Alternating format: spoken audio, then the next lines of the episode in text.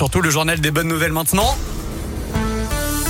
Que des bonnes nouvelles présentées par Noémie Mabilon. et on commence, salut Vincent, on commence avec ce défi lancé aux amateurs de fromage, le premier concours du plus gros mangeur de fondue savoyarde. Rendez-vous le 17 novembre au restaurant au Montagnard à Saint-Didier au Mont-d'Or, au nord de Lyon. Chaque participant aura un appareil à fondue devant lui avec du fromage pour quatre personnes et des morceaux de pain.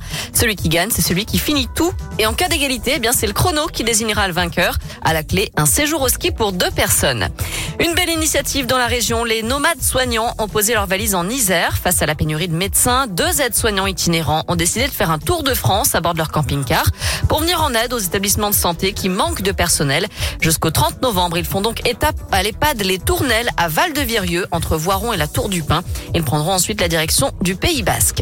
Allez, on termine avec cette belle histoire aux Pays-Bas. Un détective a récupéré un tableau de Van Gogh qui avait été volé le 30 mars 2020. Cette œuvre estimée entre 3 et 6 millions d'euros avait été dérobée lors d'un braquage au musée Singer-Laren aux Pays-Bas.